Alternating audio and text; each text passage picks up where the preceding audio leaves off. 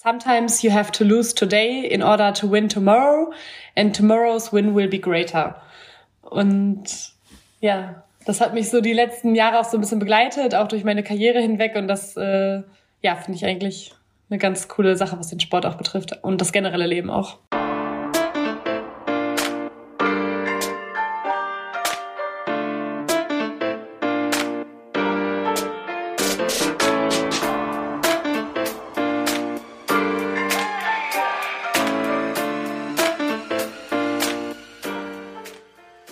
Leute, moin!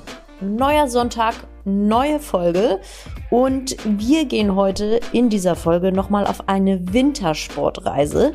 Um ganz genau zu sein, nehme ich euch heute mit in einen Bob.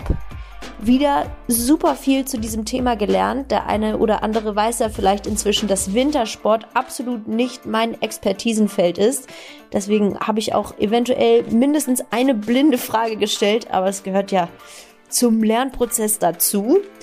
Unser neues Granatenteam-Member erzählt uns trotzdem ganz geduldig und unglaublich sympathisch, wie sie zum Bobsport gekommen ist, worauf es dabei für eine erfolgreiche Performance ankommt. Sie hat außerdem einen richtig coolen Head Coach mal wieder im Gepäck für uns und bringt uns ganz viel über ein Winning Mindset bei. Wir sprechen selbstverständlich auch über Olympia, weil ihr Flieger Richtung Peking schon Ende Januar geht und lernen, was sie so treibt, wenn sie nicht im Bob sitzt. Bühne frei und herzlich willkommen im Team, liebe Laura Nolte.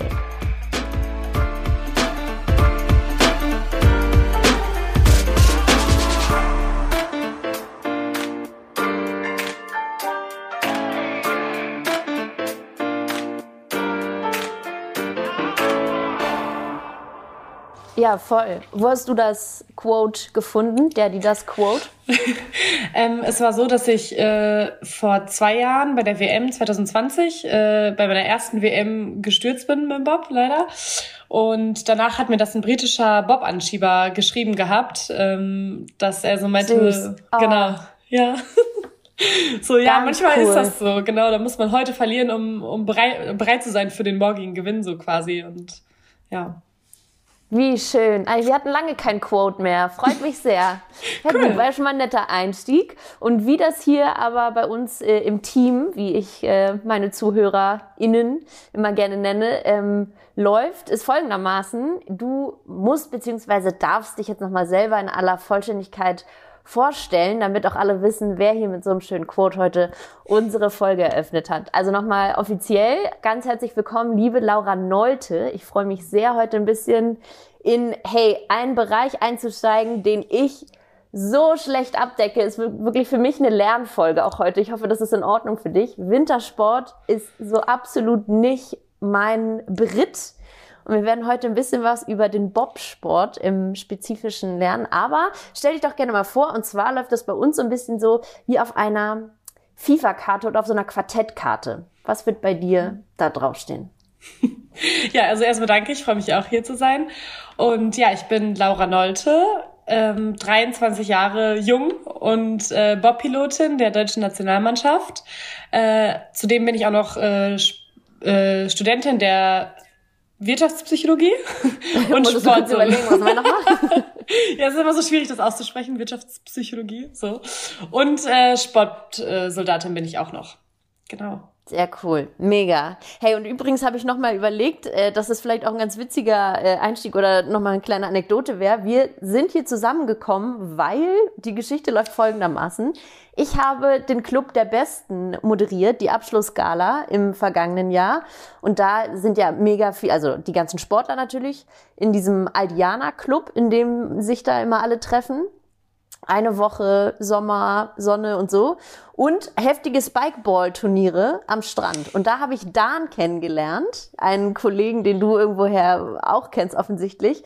Und dann habe ich im Dezember nochmal ein, ein Kunst, was ganz anderes gemacht, als was ich normalerweise mache, ein Kunstevent moderiert und da war Dan. Und so kamen wir ins Gespräch und er kam auf den Podcast und meinte, ich kenne übrigens Laura und ich so, It's a match. Ich brauche Laura unbedingt, damit sie vor Olympia jetzt nochmal erzählt, wie eigentlich der Bobsport läuft. Woher kennst du Dan? Ja, mega cool. Ich kenne Dan von ähm, meinem Trainingspartner, vom Christopher Weber, der macht auch Bob, der ist Bob-Anschieber. Und äh, Dan ist sein bester Freund quasi. Und daher kenne ich Dan und habe auch schon äh, den ein oder anderen Abend mit Dan verbracht, immer lustig mit ihm. und äh, ja, genau, wir kommen ja auch, oder er wohnt ja auch in Dortmund, ich auch und genau. Geil, here we are. So, so soll das manchmal sein. Und jetzt habe ich gerade schon gesagt, im Olympia und so, und jetzt müssen wir da unbedingt nochmal richtig reinsteigen. Du hast dich nämlich vor drei Tagen offiziell qualifiziert für die Olympics 2022. Herzlichen Glückwunsch. Erzähl nochmal, wie das war für euch. Mega. Dankeschön, danke. Ja, es war ja, ähm, ja so ein Auf und Ab auch die letzten Jahre quasi und das Ziel war eigentlich immer, okay, Olympia 2022 und ähm, diesen Sommer kam das Ganze dann so ein bisschen näher, indem wir dann äh, schon von unseren äh, Trainern quasi als Team vornominiert wurden, aufgrund unserer vergangenen Leistungen. Und das war so eigentlich der erste große Schritt, sag ich mal. Äh, wir mussten aber natürlich ähm, noch ja in der Saison unsere Leistung bestätigen und auch die ja nationalen und internationalen Qualifikationskriterien erfüllen. Und ja, nachdem die Saison dann halt echt äh, total gut lief, ähm, ja, wurden wir jetzt dann vor drei Tagen eben offiziell nominiert und waren dann auch direkt bei der Olympia-Einkleidung und so. Und das ist einfach alles total aufregend und man merkt so, okay, ja, der Traum wird langsam wahr und es kommt alles so ein Stück näher. Voll. Hey, und ich habe äh, in meiner kleinen Recherche, die ich natürlich noch ganz brav angestellt habe über dich, äh, herausgefunden, dass Olympia auch immer so eins deiner Oberziele war und ist wie crazy das denn dann sein muss mit 23, das maximale Ziel erreicht zu haben. Und hey, also I get it, so du warst noch nicht da und deine, mm, an, dein Anspruch ist es wahrscheinlich jetzt auch nicht einfach nur teilzunehmen und Spaß zu haben. So, das ist ja nicht äh, das Mindset eines Athleten, aber ähm, ne, der erste Schritt, diese Nominierung, die Möglichkeit dahin zu gehen und da dieses ne, ganze, was dazugehört, wo wir auch noch unbedingt drüber reden müssen, äh, aufzunehmen das hast du jetzt schon im Sack. Wie gehst du denn jetzt mit, mit Zielsetzungen um und so? Ja, also das, das erste große Ziel halt dran teilzunehmen ist jetzt erstmal erreicht, auf jeden Fall. Und darüber freuen wir uns natürlich auch enorm. Und das, das macht so diesen ganzen Weg und die ganzen Struggles und so worth it, sag ich mal. Ja, ja. Aber ähm, ja, natürlich gehen wir nicht hin, um jetzt nur Spaß zu haben. Äh, klar, wir wollen auch vor Ort jeden Moment genießen und das Erlebnis auch wirklich so ein bisschen aufsaugen. Aber wir haben auch Ambitionen und äh, wissen auch Obviously. quasi, genau, wir wissen, dass wir halt eigentlich ja auch gut mitmischen können in der Weltelite. Wir waren jetzt im Weltcup sehr erfolgreich, äh, sind in der Gesamtwertung äh, haben wir den zweiten Platz belegt, haben auch vier äh, Weltcupsiege eingefahren. Also ja, wir wissen, wenn alles stimmt, dann äh, dann könnte auch eine Medaille drin sein, aber es muss auch wirklich alles stimmen, weil Olympia halt nochmal so so ein eigenes Ding ist. Da werden die Karten so ein bisschen neu gemischt. Und es ist halt so, bei uns geht ein Weltcup immer über zwei Läufe und Olympia mhm. ist halt anders. Das, das sind dann vier Läufe über zwei Tage verteilt. Und ah. äh, ja, genau, das macht das Ganze so ein bisschen spannender. Man äh, geht nach dem ersten Tag schlafen und weiß, okay, ich liege jetzt auf Platz XY und morgen geht's genau da weiter. Ähm, das ist dann nochmal mental nochmal eine andere Nummer, ja. Voll, ich wollte gerade sagen, ganz äh, andere mentale Herangehensweise. Wie mhm. trainiert ihr das denn?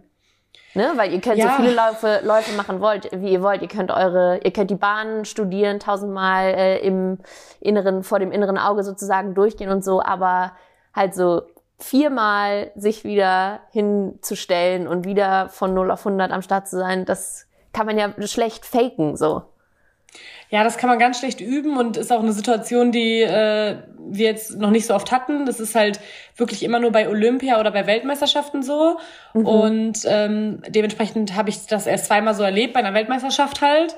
Ähm, man kann das sonst nicht üben, sonst ist es halt so ein Wettkampf, der ist an einem Tag ja. nach zwei Läufen vorbei. So Und ja, es ist wirklich, äh, ja, man kann es nicht üben, man kann es nicht wirklich faken man muss halt wirklich versuchen, auch nach Tag ein oder in, in den zweiten Wettkampftag so zu gehen, als wäre es Tag eins, weil im Endeffekt ist ja, nach dem krass. ersten Tag, äh, ja, ja es ist nach dem ersten Tag noch nichts verloren, aber auch noch nichts gewonnen. So, du kannst auf Platz eins liegen, aber wenn du auf nächsten, am nächsten Tag schlecht fährst, dann war's das. Und andersrum kannst du auch noch auf Platz vier liegen nach dem ersten Tag, aber wenn die anderen nicht die Leistung bringen und du bist auf einmal am nächsten Tag viel, viel besser, dann kann es auch noch mit der Medaille klappen. Deswegen, ja, muss man halt einfach diesen Fokus behalten und das ist halt wirklich wirklich schwierig, je nachdem, wie man auch liegt. Ja. Voll. Ich habe auch ähm, von, von dir gelesen oder gehört, dass du gesagt hast, Fokus ist eine der Hauptkriterien, die du im Bobsport oder Skills besser gesagt, die du im Bobsport äh, meistern musst, um wirklich erfolgreich zu sein. Vielleicht kannst du da noch mal ein bisschen drauf eingehen.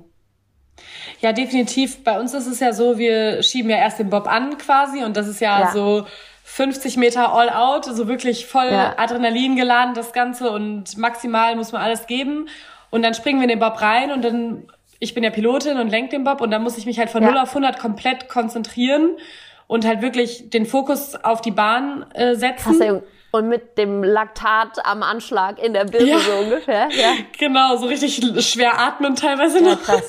ähm, ja, ja. ja, muss ich mich halt von 0 auf 100 konzentrieren auf die Bahn und auch in der Bahn ist es dann halt so, es kann ja zum Beispiel sein, dass mir in Kurve 3 ein Fehler passiert. Dann darf ich aber nicht mit meinem Kopf in Kurve 3 bleiben, sondern der Fokus muss direkt auf die nächste Kurve sein, dass da dann wieder alles krass. passt und ja, es ist halt echt so eine, so eine Fokussache und ähm, man muss sich da ganz krass fokussieren, konzentrieren und auch vorher das ganz oft durchgehen, dieses Prozedere so von dem, von der Bahn, den, den Lauf. Ja, glaube ich.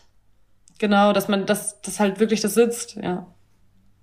Aber wie geil diese Fähigkeit auch für jede andere Situation in deinem Leben eigentlich ist, oder? Weil darum geht's ja und das ist ja so das Ding, wo ganz viele immer dran scheitern. Würdest du sagen, du hast das auch für dich besser im Alltag gemeistert? Dieses, okay, irgendwas ist mir jetzt gerade passiert oder ich habe was in den Sand gesetzt oder so, abhaken, weitergehen? Ja, voll. Also das lernt man, finde ich, durch den Sport ganz krass, dass dieses ähm, ja, dieses Scheitern und so auch dazugehört und dass es nicht ja. immer ein lineares, äh, linearer Prozess nach oben ist, sondern dass halt auch mal was schief geht und dass man daran aber nicht äh, verharren darf, sondern es geht weiter so. Ja. Und das, das habe ich da ganz krass äh, durchgelernt, ja.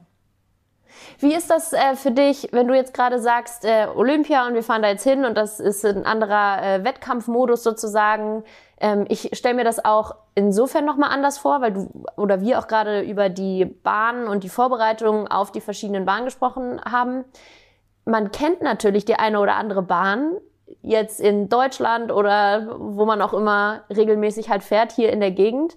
Wie krass ist die Umstellung, wenn du dann in so ein ganz anderes Umfeld kommst. Also, ne, und du, das ist nicht nur Umfeld andere Bahn, die du wahrscheinlich noch nie gefahren bist, sondern und nur dreimal vorher im Training fahren darfst, sondern, ne, da kommt ja auch wieder das Thema mental dazu. Du bist vielleicht aufgeregt, das sind die Olympischen Spiele, du hast dein Ziel erreicht, du willst alles einsaugen und im Moment sein und alles mitnehmen.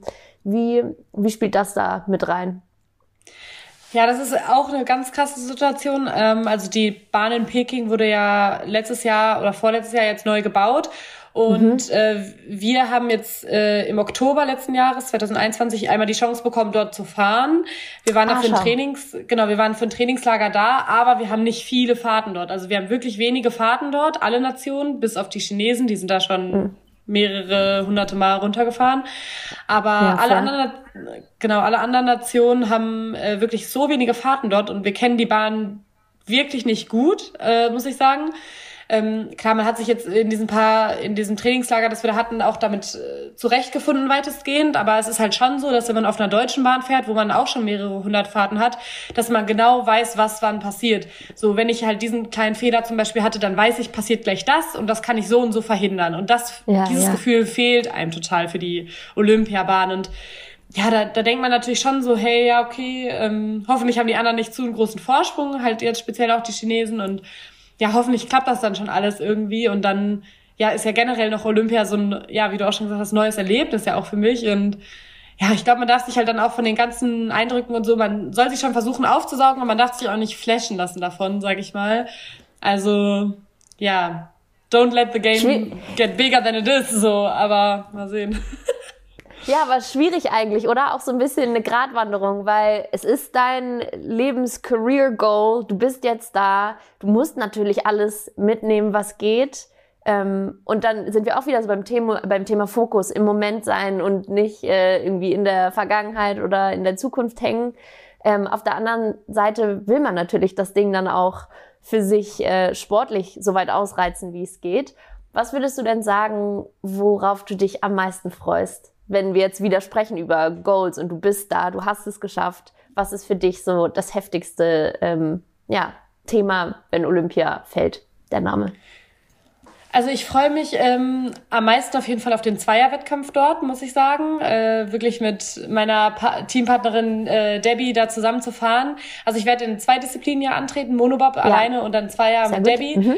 Genau, und ich freue mich am meisten wirklich darauf mit Debbie, weil wir sind jetzt seit vier Jahren fahren wir zusammen und wir sind diesen ganzen Weg so zusammengegangen und so schön. ja, einfach dann da am Ende zu stehen und dann zusammen zu wissen, okay, wir haben es jetzt bis hierher geschafft und äh, jetzt rocken wir das Ding noch so. Darauf freue ich mich einfach, glaube ich, am meisten auf diesen Moment und ja, dann natürlich nach vier Läufen es auch dann geschafft zu haben und ja, hoffentlich mit seiner Leistung zufrieden sein zu können. Ja, ich drücke dir auf jeden Fall die Daumen natürlich, ist ganz klar. Du hast es jetzt schon Danke. gerade angesprochen und ich meinte auch, es wird für mich eine kleine Lernfolge. Ich habe mich ein bisschen informiert. Selbstverständlich am Trying. Es gibt die verschiedenen Disziplinen, Bob. Es gibt Mono, es gibt Zweier. Bei den Herren gibt es den Vierer nur, wenn ich das richtig äh, verstanden habe. Und dann gibt's noch Skeleton, was natürlich was anderes ist eigentlich. Vielleicht kannst du uns da noch mal so einen kleinen knackigen Crashkurs geben und ähm, auch nochmal erklären, warum es eigentlich das Ziel ist, Zweier zu fahren und warum Mono eigentlich gar nicht so von dir gefeiert wird. Ja, also es ist so, erstmal in dem Eiskanal, in dem wir dann fahren, gibt's quasi drei Sportarten, die das machen, und zwar Bob, Skeleton und Rodeln. Und Skeleton und Rodeln gehört aber ah, nicht ja, klar, zu uns Rodeln. quasi, das sind andere Sportarten so gesehen, genau. Hm. Und wir Bobfahrer, ähm, genau, haben Mono, Zweier und Vierer. Die Männer fahren Zweier und Vierer und wir Frauen fahren Mono und Zweier. Es war halt immer so, dass wir Frauen bisher in der Vergangenheit nur Zweierbob gefahren sind und ähm, ja, die Männer schon immer zwei Disziplinen hatten, wir Frauen aber nicht. Und zwar, weil äh, ja der internationale Verband immer gesagt hat, äh, ja Frauen für die, also Viererbob für die Frauen, das ist ist zu teuer für die kleinen Nationen, das können die Frauen nicht, es ist zu schnell und keine Ahnung was alles. Ja. ja. Wow. Und dann äh, gab es auch schon viele Pilotinnen, also wie zum Beispiel Kaylee Humphreys oder Ilana Myers-Taylor aus der USA, die halt ja. versucht haben, sich dafür einzusetzen, dass auch Frauen Viererbob fahren dürfen und haben dann ja. mal ein paar Wettkämpfe Viererbob auch gemacht und gezeigt, so hey, wir können das auch. Ja. Aber äh, ja, der internationale Verband hat halt immer noch gesagt, nee, für die kleinen Nationen ist es zu teuer das zu finanzieren und ähm, klingt wie eine Ausrede, aber eigentlich, oder? Ja, es ist halt, also ich. Weil also die kleinen Nationen, die du gerade ansprichst, die haben ja im äh, Herrenbereich trotzdem Viererbob, oder nicht? Ja, ja, genau. Die haben im Herrenbereich hm. einen Viererbob und ich denke, dass es auch im Frauenbereich möglich wäre, das zu stemmen, ja. weil klar haben die äh, kleinen Nationen vielleicht jetzt nicht so viele Athletinnen und auch nicht so viele Sponsoren, aber wenn es die Chance gibt auf Viererbob, dann würden auch viel mehr Athletinnen zu dem Sport kommen, weil so ja, ist es ja, ja, so, ich sag mal zum Beispiel, eine kleine Nation ist ja zum Beispiel Rumänien bei uns, so die haben einen Zweierbob und es wird nur eine Frau halt die Anschieberin von diesem Zweierbob. Also wird es keine 20 Leute geben, die den Sport machen, weil nur eine hat eine Chance auf Olympia, dann denken sich die anderen so, okay, wofür soll ich das denn überhaupt machen. Ja, ja, Aber würde es halt Viererbob geben, dann würden halt auch viel mehr das mhm. probieren, mhm. denke ich. Deswegen, ja, ist es halt ein schwieriges Thema und jetzt hat der internationale Verband sich letztendlich halt entschieden, für uns Frauen einen zweiten Wettbewerb zu machen, aber das ist dann halt jetzt Monobob geworden und da fährt man halt eben alleine und ähm, ich muss sagen, ich finde es an sich cool, dass wir einen zweiten Wettbewerb dazu bekommen haben, auf mhm. jeden Fall, weil es ist halt schon schade, ähm, im Vergleich zu Männern da nur einen Wettkampf zu haben. Also weil man ja einfach nur eine Medaillenchance dann hat und statt zweien. Ähm, aber Monobob ist halt, mir macht es schon Spaß auf jeden Fall, keine Frage. Es ist auch eine Challenge. Aber es ist Sehr super blöd. ausgedrückt. ja, also mir macht es wirklich Spaß, aber es ist halt super blöd für die Anschieberinnen, weil äh, so ein Bob, der wiegt 165 Kilo, der Monobob. Und wir können da alleine nicht viel mit anfangen. Also wir brauchen unsere Anschieberinnen, die uns helfen, den Bob von A nach B zu tragen, die uns helfen, das Material vorzubereiten, weil das immens viel Arbeit ist. Und äh, ja, die sind quasi Fahren immer dabei, müssen uns helfen, aber sitzen dann nicht im Bob am Ende und haben die Medaille am Ende nicht. Ja. Schon crazy. Es ist derselbe Bob. Mono und Zweier. Nee, das ist ein anderer. Ähm, der Zweierbob ist ein bisschen länger und da ist ah, Platz doch. für zwei ja, okay. Leute. Genau. Ja, und der Monobob okay. ist dann äh, genau ein bisschen kürzer, aber äh, lässt sich auch anders fahren. Genau. Ja. Ja, crazy. Und was mich noch interessieren würde, Lore, ist, wenn du so von Fehlern sprichst und so in der Bahn. Was genau kann alles ein Fehler sein. Ne? Also es gibt natürlich so kleine wie kleine, Gott, ja, wahrscheinlich nicht so viele kleine, weil wenn ihr damit 140 Sachen äh, durch die Bahn äh, ballert, dann ist ein kleiner Fehler halt der große. Aber natürlich, wenn man die Kurve nicht richtig nimmt oder so, dann können ja auch furchtbare Unfälle tatsächlich passieren. Ähm, aber was gehört für dich alles zum Thema, ja, was muss man richtig machen, was ist ein Fehler?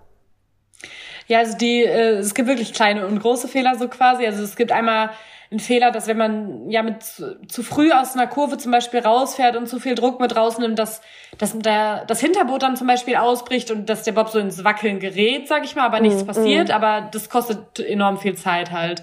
Ja. Ähm, dann gibt's noch das Problem, dass man halt, wenn man zu lange an der Kurve bleibt und dann zu spät runterfällt, zum Beispiel manchmal eine Bande bekommt. Und auch eine Bande kostet halt viel Zeit und mhm. äh, vor allem kommt man dann wieder ganz anders in die nächste Kurve und das, das kostet halt alles einfach.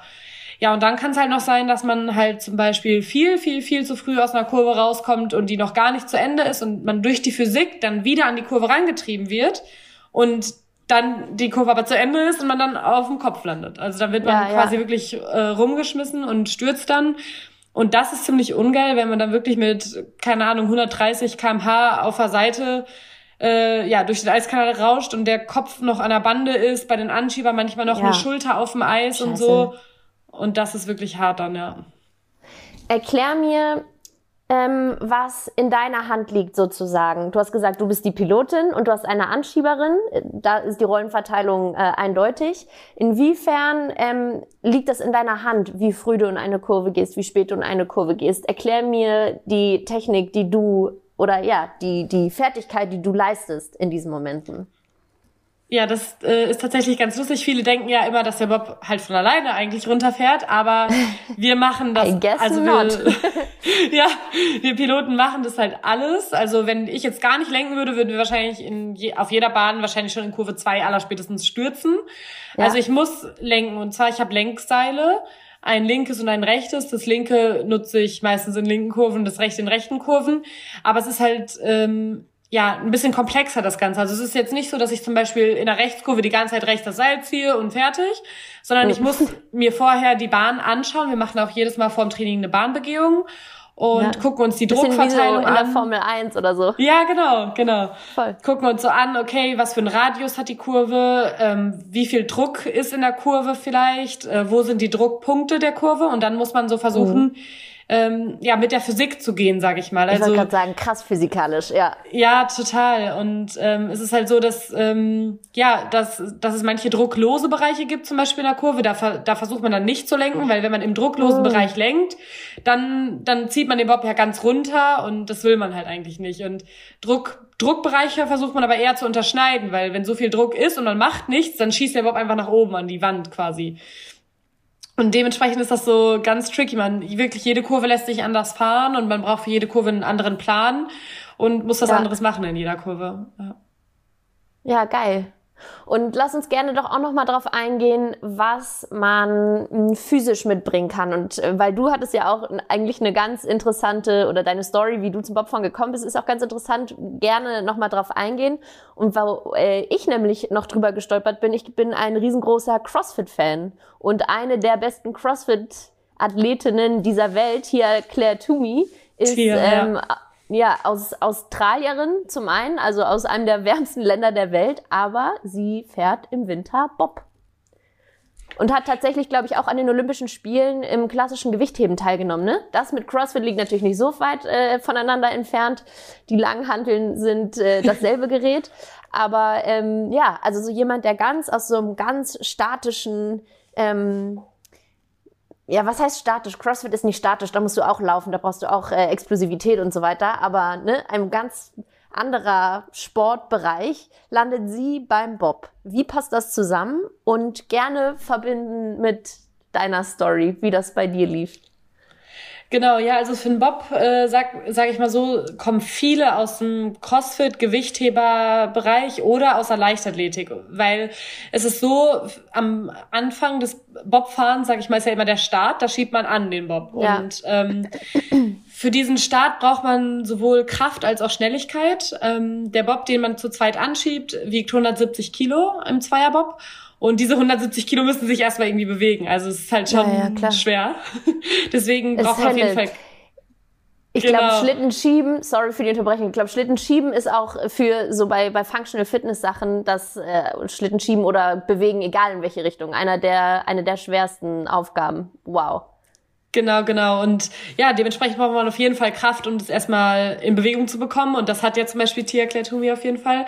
Und äh, ja, die andere Komponente ist halt, dass man schnell sein muss. Ähm, deswegen kommen viele aus dem Sprintbereich auch. Ja. Ähm, so, so wie ich damals dann auch. Ähm, Richtig. Weil der Bob, erstmal ist es schwer, den zu bewegen, aber dann nimmt er von auf einmal eine enorme Geschwindigkeit an. Es geht ja auch bergab und dann läuft man im Overspeed ja. quasi. Also man läuft mehr kmh, als man es frei auf der Bahn, sag ich mal, schaffen würde. Und ja, dementsprechend ah, sind das Genau, sind das so zwei Komponenten, die wirklich wichtig sind. Bei mir war es so, ich habe vorher Leichtathletik gemacht und äh, auch Sprint und wurde dann irgendwann halt auch mal angesprochen von von einer Bobfahrerin, die damals auch Pilotin war und die meinte so, hey, möchtest du nicht mal mitkommen zum Anschubtraining? Und ja, ich war noch relativ jung, verhältnismäßig, 16 war ich dort und habe es dann aber auch einfach ausprobiert, bin mit nach Winterberg und ähm, saß auch zwei Monate später schon im Bob. Also manchmal äh, ja sind das so die Wege, die da hinführen. Ja.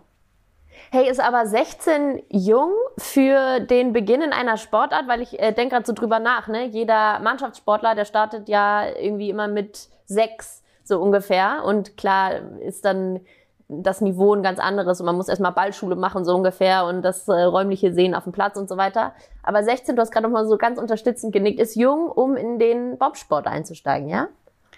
Ja, genau. Es ist äh, so, in anderen Sportarten ist es schon sehr, sehr alt, klar, sehr spät, aber im Bobfahren, das darf man oder durfte man früher sogar erst mit 16 beginnen. Mittlerweile Aha. darf man schon mit Genehmigung der Eltern und so weiter mit 14 Jahren irgendwie anfangen. Aber äh, ja, weil es einfach so eine gefährliche Sportart ist. Ja, krass. Ähm, genau, darf man erst mit 16 anfangen. Und auch 16 ist noch früh, wenn man wirklich selber Pilotin macht und selber das Lenken macht, weil man den Bezug zur Geschwindigkeit vorher noch nie hatte. Also ich zum Beispiel Glaub konnte ich. auch Bob fahren, bevor ich Auto fahren konnte, so. Ähm, weil ich, man macht ja erst mit 18 Führerschein oder 17 und du hast diesen Bezug zur Geschwindigkeit nicht und du, du lernst nicht so schnell, sag ich mal, dann, weil dir das alles so schnell vorkommt und du erstmal das sortieren musst und Crazy. ja. Genau, deswegen ist 16 schon relativ jung für Bobsport. Äh, es sind ja eigentlich alles im Bobsport, ich sag mal, Quereinsteiger, die aus irgendeiner anderen Sportart kommen, nämlich. Ja. Wie hast du dich dann entschieden, Pilotin und nicht Anschieberin zu werden? Ja, also als ich damit äh, damals im Sommer mitgefahren bin zum Anschubtraining, war eigentlich der Plan, also mich hatte eine Pilotin ja mitgenommen und die wollte mich eigentlich so als Anschieberin haben. Und dann waren wir da beim Bundestrainer René Spieß, mit dem haben wir da auch schon trainiert. Und das war im August damals, 2015. Und ähm, er hat gesagt so, hey, das sieht voll gut aus bei dir. Und ich könnte mir auch gut vorstellen, dass du Anschieberin wärst, aber äh, diese Saison ist noch die Jugendolympiade äh, und zwar genau in einem halben Jahr und du würdest da halt vom Alter noch reinpassen, weil die ist bis 18 und du bist ja erst 16. Äh, dementsprechend äh, würdest du da super gut reinpassen und da wird aber Monobob gefahren, das heißt, da müsstest du mhm. alleine fahren und dann auch lenken. Und ja, würdest du das nicht ausprobieren wollen? Und ich so, okay, ja, warum nicht? Und sure. ja, zwei Monate später saß ich dann auch schon das erste Mal im Bob tatsächlich und bin direkt selber gefahren und äh, ja, habe es dann auch geschafft zur Jugendolympiade, war da auch sehr erfolgreich. Und Definitiv. dann genau, und da war für mich dann eigentlich klar, okay, das mache ich weiter, das macht Spaß. Lass uns noch mal einen Punkt zurückgehen. Du hast gerade gesagt, man hat vor allem als äh, junger Mensch, der vielleicht auch noch nie in einem Auto äh, selber am Lenkrad gesessen hat, den Bezug zur Geschwindigkeit nicht und auch man darf eigentlich erst älter einsteigen, weil es einfach ein lebensgefährlicher Sport sein kann. Wie hm, ist das denn für dich? Also apparently jetzt ist es für dich natürlich was anderes, in den Bob zu steigen, nachdem du das über und über ähm, wieder trainiert hast und das einfach für dich eine Routine ist, aber trotzdem, du hast gerade noch gesagt, es geht so krass steil runter und einfach du bist ja irgendwie auch dem, dem Werkzeug an sich sozusagen ausgeliefert. Wie ist das Thema Angst und auch Vertrauen ja der Anschieberin im Zweifel zu ihrem oder seinem Piloten? Da entscheidend? Ja, also die Anschieberinnen müssen auf jeden Fall ein ganz extremes Vertrauen zur Pilotin haben, weil die Anschieberinnen, die können ja wirklich gar nichts machen. Also wenn wir stürzen, ja. ist es meine Schuld. Und das ist halt schon wirklich krass. Die müssen einem zu 100 Prozent vertrauen. Und mhm. ich finde, man als Pilotin merkt auch, okay, die Anschieberin vertraut mir. Das gibt dir wiederum mehr Sicherheit. Also das ist schon mhm, cool. äh, eine wichtige Sache auf jeden Fall. Und ähm, ja, zum Thema Angst, also am Anfang bei den allerersten Fahrten, klar, da hat man Angst, das legt sich dann irgendwann. Ähm, Jetzt habe ich äh, keine Angst mehr, wenn ich äh, die Bobbahn runterfahre, auf keinen Fall. Aber man hat doch immer einen gewissen Respekt und den sollte man auch haben. Ähm, und dann kommt es natürlich auch noch von Bahn zu Bahn drauf an. Also es gibt manche Bahnen, die halt wirklich schwieriger sind, wo mhm. es noch schneller geht, wo man eher stürzen kann. Vor denen hat man dann noch ein bisschen mehr Respekt sogar. Und dann äh, steht Glaub man auch ich. manchmal oben und ist so sehr aufgeregt und möchte auch gar nicht reden vor dem Start und so, sondern äh, hofft einfach nur, okay, hoffentlich kommen wir da gleich unten an. Ähm, und dann gibt's ja noch die Situation, dass wenn man dann und mal... Und die Anschieberin so, äh, ja. bist du okay, Bro? Weil du musst uns jetzt runterbringen, ja. Genau. Ja, und ähm, ja, dann gibt's ja noch die Situation, dass, dass man halt auch mal stürzen kann. Klar, passiert mal. Ja. Und dann die Fahrt nach dem Sturz wieder auf der gleichen Bahn, das ist, das ist so ein bisschen so... Wow, dann, ja, klar. Genau. Dann steht man oben und denkt so, okay, gerade bin ich hier hingefallen, jetzt hoffentlich geht's jetzt gut. Also das ist schon da ist, ist der Puls noch mal ein bisschen höher. Ja, natürlich. Und das ist ja auch so die pureste Form von Angstbewältigung einfach, ne? Wie, wie gehst du da rein? Oder vielleicht kannst du dich ja auch noch mal zurückerinnern an deine allererste Fahrt. Also klar, ich kann mir vorstellen, dass es dann im Endeffekt einfach ist Augen zu und jetzt schiebst du und dann springst du rein und merkst, es läuft. Aber ähm, ja, trotzdem vor so diesem, vor der Abfahrt sozusagen zu stehen und an diesen Punkt zu kommen, jetzt einfach Gas zu geben oder eben der Fahrt danach, der, nach dem Unfall sozusagen. Wie, wie ist da dein, dein Selbstgespräch auch im Kopf oder wie versuchst du da deine Angstgefühle und angstnegativen Gedanken in den Griff zu kriegen? Ja, also man versucht sich natürlich in den Kopf zu rufen, quasi, wie oft man es auch schon geschafft hat, darunter zu fahren. Ich meine, schön, man stürzt schön. mal, aber man hat es schon so oft geschafft, äh, dass dann mal ein Sturz passieren kann, ist völlig normal. Und man versucht sich dann wirklich dran zu erinnern, okay, ich kann das eigentlich. Ich habe das schon hundertmal geschafft, äh, jetzt einmal nicht. Aber ich bringe die Kompetenzen dafür mit, ich kann schön, das ja. und dann wird das jetzt auch gleich klappen. So, das versucht man dann eher so anzugehen. Sehr gut. Was sind so klassische Bob-Verletzungen? Ich überlege gerade so, ne? es gibt den Tennisarm, es gibt die, das, das Kreuzband bei allen äh, möglichen Mannschafts- und äh, Rasensportarten sozusagen. Was gibt's so bei euch? Also für die Anschieber ist ganz eine ganz klassische Verletzung sind irgendwelche Verbrennungen, weil bei einem Sturz, äh, wenn man dann eine Schulter aus Versehen auf dem Eis hat und sich nicht gut reinziehen kann, dann kriegt man Verbrennungen. Ah, ganz, ganz ja, krasse, logisch. ja. Mhm. Und ähm, vom Dan, der beste Freund, der Christopher Weber, der auch Anschieber ist, der hatte auch mal einen äh, schweren Sturz mit seinem Piloten und hing auch sehr weit draußen und ähm, der hat eine ganz heftige Narbe jetzt am Rücken. Der, das musste sogar mit einer Hauttransplantation gemacht werden und allem möglichen. Ja, also krass. Genau, das war schon krass. Das ist so das Typische für die Anschieber und Anschieberinnen. Mhm. Und bei uns Pilotinnen ist es so, dass oft halt der Kopf, also klar, beim Fahren müssen wir rausgucken und dann ist der Kopf draußen und dann kommt auf einmal der Sturz, du rechnest aber nicht so schnell und dann ist der Kopf halt draußen und schlägt die ganze Zeit gegen die Bande und dementsprechend hatte ich auch schon ein paar Mal eine Gehirnerschütterung und äh, auch einmal schon richtig krass so mit Amnesie und ich kann mich bis heute noch nicht an den Tag erinnern mehr. Ja. Unheimlich. Oh, wow. Ja, auf jeden ja, Fall. Krass. Genau. Oh, crazy. Also auf jeden Fall äh, Knocking on Wood hiermit, dass äh, wir dich ganz solide äh, unter, äh, unter alle Bahnen, nee, alle Bahnen runterkommen sehen. Gut. Und wir gehen jetzt mal hier zum nächsten äh, Step über, liebe Lore. Die Zeit ist nämlich schon ein bisschen mhm. fortgeschritten. Mhm. Ich habe hier so drei kleine ähm, Bubbles. Das sind unsere nächsten Kategorien. Die darfst du jetzt äh, blind sozusagen ziehen aus der Ferne und dann machen wir so Schritt für Schritt weiter. Worauf hast du Bock? Okay, dann nehme ich mal ganz links. Ist das links oder ist das links? Das andere. Das, ja. Ah, das andere. Okay, mhm. ciao. Habe ich direkt weggeworfen. So, was haben wir hier? Das Shootout. Das ist eine kleine Schnellfragenrunde, die ich vorbereitet habe. Mhm. Ähm, bin ich mal gespannt, was dabei so rauskommt. Ich auch. Also du musst äh, auch nicht äh, nur schnell und knapp äh, antworten, obviously. Wir wollen dich ja hier ein bisschen kennenlernen. Also das, was gerade äh, rauskommt. Pink oder gelb? Pink. ja. Ganz klar. Kurze Erklärung. Also du hast äh, immer irgendwie was Pinkes an dir, eine pinke Mütze. Something is pink always. Und gelb war der Bob beim letzten Weltcup oder einfach der aktuelle Bob? Sorry. Genau, unsere Bobs sind eigentlich immer gelb, weil unser Hauptsponsor äh, eine gelbe Farbe hat und dementsprechend sind die immer gelb. Aber meine Glücksbringerfarbe ist definitiv pink und alles, was pink sein darf beim Sport, äh, mache ich pink. Bist du auch abergläubisch? Nee, abergläubisch nicht. Aber irgendwie hab, hat sich das so eingebürgert. Ich fand immer so beim Bobfahren sah alles so trist aus, das ganze Werkzeug immer so Metallfarben oder schwarz oder so. Und ja, ja ich fand es einfach schön, so ein bisschen Farbe reinzubringen. Sehr gut. I like that. Welche Trainingsform ist deine liebste? Und da habe ich auch so ein bisschen an Saison versus Off-Season und so gedacht. Was machst du am liebsten? Ähm, Saison.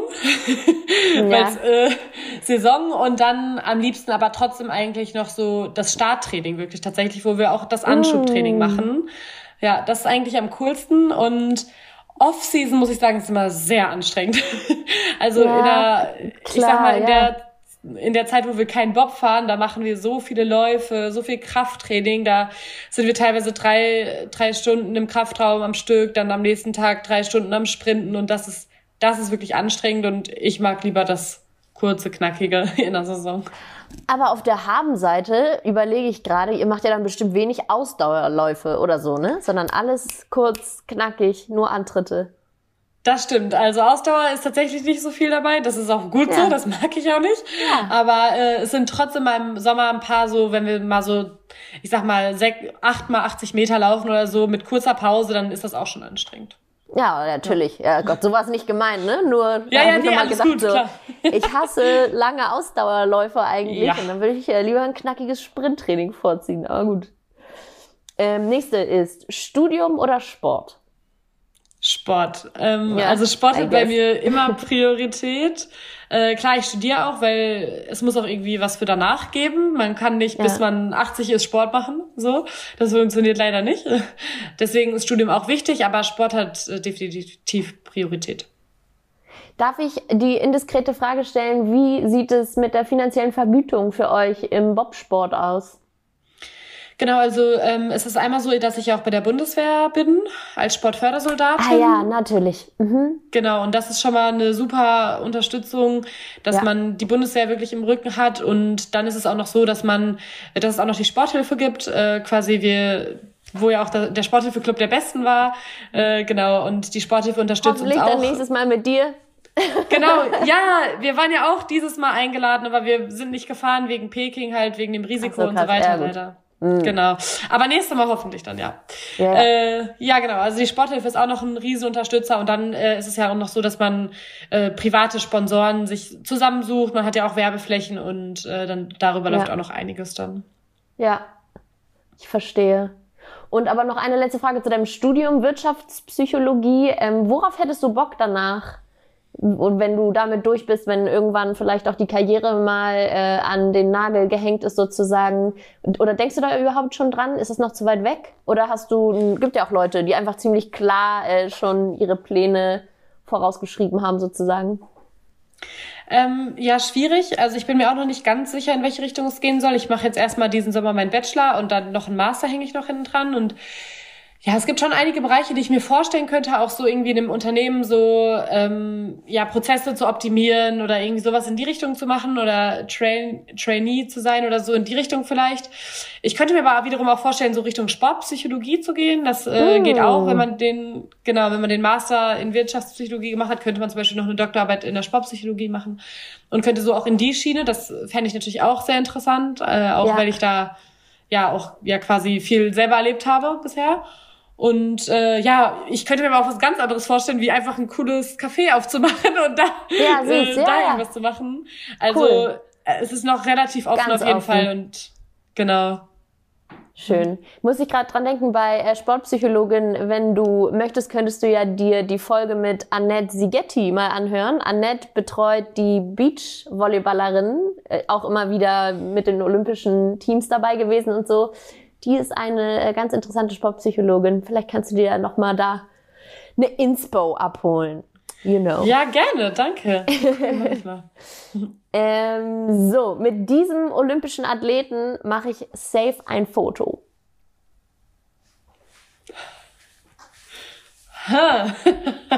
also außer mit deiner Anschieberin Debbie. Ja, die zählt mit der, mit der sowieso. Ah, würde Lindsay Vonn jetzt noch was machen, hätte ich Lindsay Vonn gesagt. Die fand mhm. ich immer sehr cool, muss ich sagen. Verstehe, sehr cool. Ähm, wenn auch Retired Athletes dazu zählen, dann ah, sie oder Usain Bolt finde ich natürlich auch cool. Macht jetzt keinen Wintersport, aber äh, hey, auch vielleicht. einfach ein cooler Typ. Jamaika ja. hatte zumindest äh, einen geilen Film mit Bobfahrern, so. das stimmt, das stimmt. Aber ansonsten gibt's jetzt nicht irgendwie so das Idol oder so, was ich da noch hätte okay. ähm, oder habe, genau. Ja, ist doch gut. Auf einer Skala von 1 bis 10, 1 wenig, 10 viel, wie wichtig ist dir Instagram?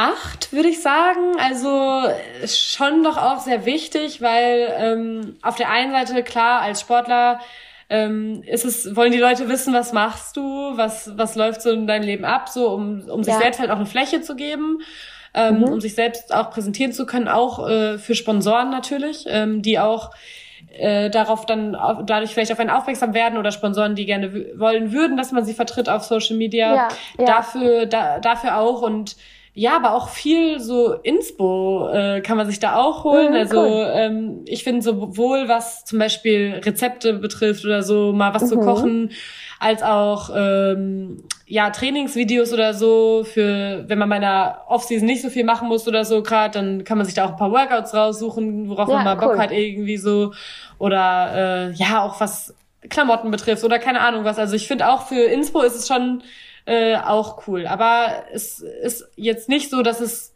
eine 10 ist bei mir, weil ich finde es auch mal schön, so ein bisschen Abstand auch mal zu haben von Social Media. Ja. Man darf auch nicht so in dieses man will 24-7 präsent und online sein. In den Sog der Hölle. Ja, genau. Genau. Deswegen, ja. Aber auch so, wozu es auch noch cool ist, ist natürlich, um halt, ja, mit Freunden oder Leuten aus dem Sport in Kontakt zu, zu kommen, zu treten und, äh, ja, viele internationale Kontakte, Voll. die man durch den Bobsport hat und so, die hat man alle auf Instagram. Dann sieht man, was machen die, dann schreibt man mal zwischendurch mit denen, das ist auch schön.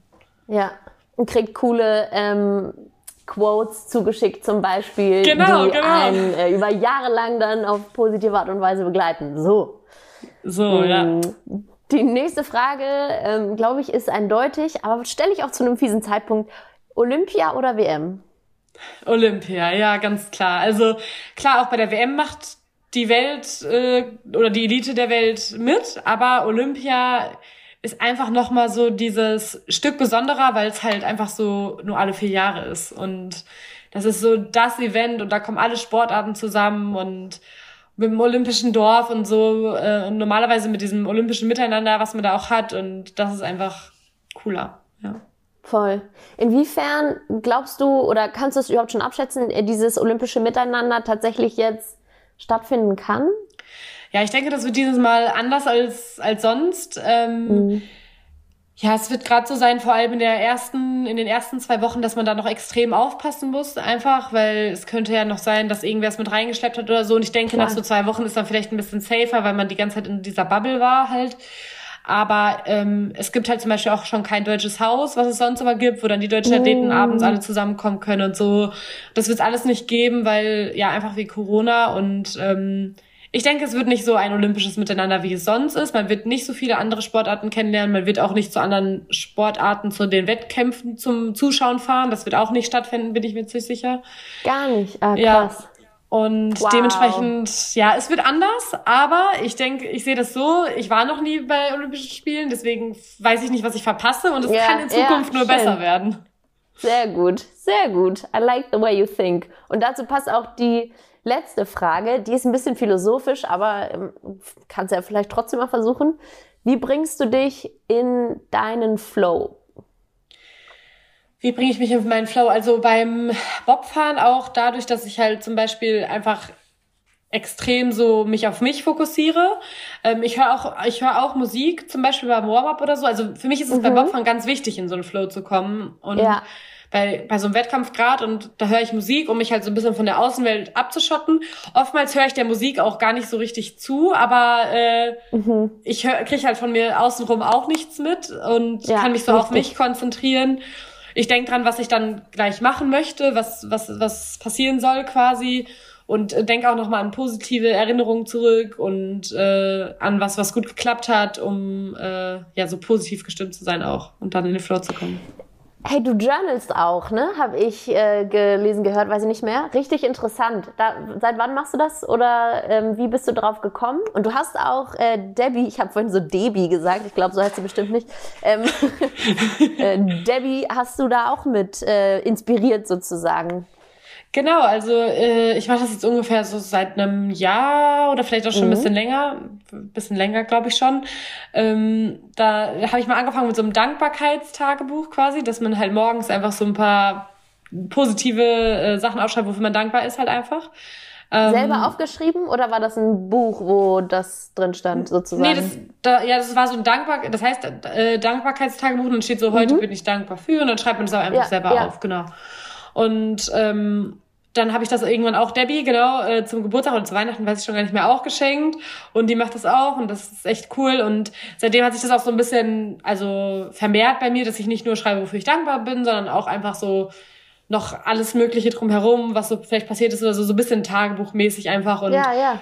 Ähm, ich finde es einfach cool, weil, weil man sich so bewusst macht auch, ähm, wofür Voll. ist man dankbar und sich bewusst wird, wofür man eigentlich dankbar sein kann und was alles gut läuft, weil oftmals verfällt man ja so in dieses, okay, das ist blöd, das ist gerade blöd, das ist gerade blöd, aber vergisst so die Seite zu sehen, ja, okay, das ist aber alles gerade, läuft auch gut. Ja, ja. So. ja. Schön. Ja, interessant. Finde ich sehr gut. Wir hatten auch schon einige Teammembers, die auch journalen und ich hoffe, dass das ganz viele Leute inspiriert, das so ein bisschen äh, ja, aufzunehmen und auch in seine Routine täglich äh, einzubauen, weil es kann ja ganz schnell gehen. Man muss nicht äh, da eine Viertelstunde sitzen und einen Roman schreiben. So Tagebuch schreiben oder Journalen klingt nach so einem großen Aufwand, kann ja auch einfach drei kurze Sätze sein, theoretisch. Genau. Und man ja. ist im Kopf aber einfach schon dann anders eingestellt, so für den Tag. Ja, voll. Beautiful. Lore, welche okay. Kategorie nehmen wir? Links wieder. Alrighty, da haben wir, oh, da bin ich jetzt sehr gespannt tatsächlich. Den Head Coach. Der mhm. Head Coach ist eine Kategorie, die ich mir überlegt habe für meine Teammembers. Mm, das kann ein Mensch sein, das kann eine Sache sein, das kann eine Routine sein. Sei kreativ, dass oder der oder die dir hilft, in schwierigen Situationen klarzukommen oder das äh, ja schwierige Thematiken für dich zu bewältigen. Kann ganz konkret sein auch eine Sache vielleicht aus der Vergangenheit oder so. Whatever comes to your mind. Wer oder was ist dein Head Coach? Okay, ja, also ich kann da auch tatsächlich von einer ähm, konkreten Situation berichten. Bei mir war das damals so bei der, wie ich anfangs auch schon mal beschrieben hatte, bei meiner ersten Weltmeisterschaft. Da bin mhm. ich gestürzt und demnach war der Wettkampf nach zwei Läufen für uns vorbei. Wir waren Platz 17 und ähm, am Ende disqualifiziert dann halt auch. Und es war halt so, dass wir am Anfang aber Medaillenhoffnung hatten und so weiter und so fort. Und deswegen ist halt einfach da alles schief gegangen. Und ähm, ich habe danach auch mit einer Sportpsychologin zusammengearbeitet und cool. äh, ja, was wir gemacht haben oder was auch ganz wichtig ist, denke ich mal, so wenn man auch gescheitert ist, dass man erstmal das nochmal, sage ich mal, aufarbeitet und guckt, okay, warum ist das passiert? Weil meistens gibt es da ganz viele Gründe, das passiert nicht einfach so. Mhm. Ähm, die, die, die Woche war emotional halt auch ganz schwierig für mich und dass man das halt alles Step für Step aufarbeitet. Und das haben wir auch gemacht, woran, woran es wirklich gelegen hat. Und äh, woran hat es gelegen? Ja, woran hat es gelegen? und genau, dass man sich dann aber auch äh, im nächsten Schritt quasi für die Zukunft ähm, dann auch bereitlegt, äh, so Skills oder was auch immer, was kann ich dagegen tun, dass das nicht mhm. nochmal genauso eintritt und ähm, dass man das dann auch wirklich macht, weil das ist auch total wichtig. Das äh, Scheitern ist das eine und man kann daraus auch lernen, aber man muss es auch machen. Also ähm, man muss auch wirklich bereit sein, dann, okay, in der Zukunft, da mache ich das anders. Das muss man, das muss man auch ganz klar machen. Und äh, ja, habe ich die Frage somit richtig beantwortet? Ja, ja, ja, klar, natürlich hast du okay. die Frage richtig beantwortet. Frage ist, wer oder was Good. ist dein Head Coach? Und du hast ja, gesagt, in diesem Fall genau. deine Sportpsychologin. Die begleitet mhm. dich wahrscheinlich auch noch bis heute und genau, wird die dabei sein bei den Olympics? Äh, nee, die ist bei den Olympischen Spielen jetzt die, nicht ja. dabei. Genau, aber ähm, ich arbeite immer noch mit ihr zusammen, auch einfach so präventiv, auch im Sommer, jetzt diesen Sommer. Und sie ist halt auch immer so eine Ansprechpartnerin für mich, auf die ich dann auch, ja, quasi immer zurückkommen kann, wenn irgendwas ist, mit der, äh, ja, ich immer, die immer ein offenes Ohr hat und immer einen guten ja, Ratschlag hat. Ist cool. So. Ja. Ich finde das so wichtig, weil so am Ende des Tages, Laura, ist es ja echt so, der Kopf entscheidet über alles ob du, keine Ahnung, studierst, ob du ein Bob-Profi bist, ob du Fußball spielst, whatever. Der Kopf entscheidet, ob du nach einer schlechten Leistung wieder aufstehst, ob du, ich fand es auch ganz interessant, du hast gerade gesagt, nachdem du gescheitert bist. Was heißt es eigentlich zu scheitern? Weißt du, wann, wer bestimmt eigentlich, wann der Prozess zu Ende ist? Warum kann ich nicht einfach weitermachen, bis es halt irgendwann klappt? Und das passiert alles im Kopf und es ist so wichtig und so das Thema einfach jemanden zu haben, um über whatever zu sprechen, Blockaden zu finden und zu lösen und so. Ich würde mir manchmal so hoffen oder wünschen, falsches Wort, dass, dass mehr Leute sich trauen, da reinzugehen. Weil, ne, das hilft dir ja auch im Alltag. Alles ist verknüpft. Total. Ja, total. Also es gibt dann halt wirklich viele, die sich durch so eine Niederlage oder so, sag ich mal, komplett aus dem Konzept bringen lassen und nicht mehr an sich selbst glauben und so. Und das ist ja auch im Alltag dann halt oft äh, so und dass die denken, wenn einmal was schiefgegangen ist, ja, ich kann halt, ich kann das nicht und ich, ich gehöre hier nicht hin, ich ja. gehöre hier nicht hin, genau und so weiter und dann halt so in so einem Mitleidstrudel vielleicht auch versinken, sag ich mal. Aber ähm, ja, das ist nicht der richtige Weg, quasi. Das ist äh, ja. nicht nicht der Sinn, ja. Schön. Vielen, vielen Dank für diesen Head Coach, dass du uns die mitgebracht hast. Finde ich sehr schön. Ja. Und während äh, du gerade noch äh, geredet hast, geil, der Hintergrund ist bei mhm. mir so leicht, äh, wie heißt das? Leicht. Äh, blurry, I don't know. Blurry halt, ja, ja. wow. wow, leicht blurry und das war hier gerade auf dem ja. Äh, Zettelchen. Einwurf, hast du aber schon richtig gelesen. Aber mein Kopf ist noch bei dem deutschen Wort für blurry. Spinnig? Verschwommen, verschwommen. Ach, verschwommen, okay. Verschwommen, ja. Da sind wir. Anyways, Einwurf. Das ist die Kategorie, das kleine Thema, das du uns mitgebracht hast. Was ist äh, eine Sache, ein Thema, eine, mh, hm, keine Ahnung, ich habe kein weiteres Wort, Sache, Thema, die äh, dir am Herzen liegen und deiner Meinung nach ein bisschen Aufmerksamkeit verdienen? Also eigentlich haben wir darüber jetzt gerade schon relativ viel geredet. Also es ist so dieses äh, Thema auch für mich quasi, was mir auch relativ wichtig ist, weil ich das auch gemerkt habe, dass das ganz, ganz viele Sportler haben, so nach, nach, einem, nach einer Niederlage oder so halt einfach mhm. so äh, nicht aufzugeben und sich auch sonst Hilfe zu suchen, wenn man die braucht. Und das ist halt immer noch so ein Tabuthema einfach ganz häufig so, okay, du bist bei einem Sportpsychologen, alles gut bei dir so. Und ja. da denke ich mir so, hey, das ist doch einfach das Normalste der Welt und das heißt jetzt nicht, dass man irgendwie durch, durchgedreht ist oder. Trainer, ja. Genau, man hat für alles so einen Coach irgendwie, genau, für Athletik, dann noch für die Bahn und so und warum da finde ich auch. Und ähm, ja, auch gerade wenn man noch so jung ist, ich bin ja auch noch eine relativ junge Sportlerin, dann ähm, ist es halt auch so oft so, ja, ähm, man hat halt noch so viel vor sich, ne? Und ja, oft ja. wird man ja auch generell schon auf sein äh, Alter so reduziert, so ja, die ist ja noch so jung und die ist noch nicht mental bereit dafür und äh, die ist noch zu jung und so weiter und so. Ja, ich bin 23, aber ich fahre jetzt auch zu den Olympischen Spielen und ich habe Ziele und äh, don't matter my age so. Also ja, Genau, das ist halt so für mich so das Thema einfach, dass man sich halt erstmal nicht limitieren lassen sollte, so sei es aufs, aufs Alter oder aufs Geschlecht, so eine Frau im Bobfahren ist ja auch, ne, das ist ja auch immer noch mal so ein Thema. Oder ähm, ja, auf seine Fähigkeiten halt einfach, man sollte sich nicht von anderen Leuten limitieren lassen, sondern einfach versuchen, seinen Weg zu gehen. Und wenn man mal auf diesem Weg scheitert, dann ist das nur Teil des Prozesses und man wird auch später sehen, dass man daraus total viel lernen kann und auch durch, wenn man öfter mal irgendwie Niederlagen hat oder so, dann kann man auch die Höhepunkte viel mehr wertschätzen und freut sich viel mehr über einen Sieg, als wenn immer alles vorher auch gut gelaufen ist. So. Schön. Du hast gerade gesagt noch äh, eine Sache, die äh, über die ich mir jetzt auch noch tatsächlich gar nicht so krass Gedanken gemacht habe, aber Frauen Bobsport, ist is that a thing? Genau, ja, das wird halt oft so, also die Männer, die haben ja viel mehr ähm, Werbeflächen oder beziehungsweise Werbezeit haben die mehr. Die werden auch immer zur Primetime im Fernsehen dann gezeigt. Wir Frauen immer ja, morgens ja. um neun Uhr. Guten Morgen. ähm, und äh, das ist halt, die haben auch viel mehr Sponsoren und äh, lassen sich prinzipiell, ist es angesehener. Frauenbobsport äh, ist ja auch erst viel später dazugekommen. Also es gab mm, halt schon mm. ewig Männerbobsport, auch olympisch und äh, Frauenbobsport ist dann erst in den 2000ern dazugekommen.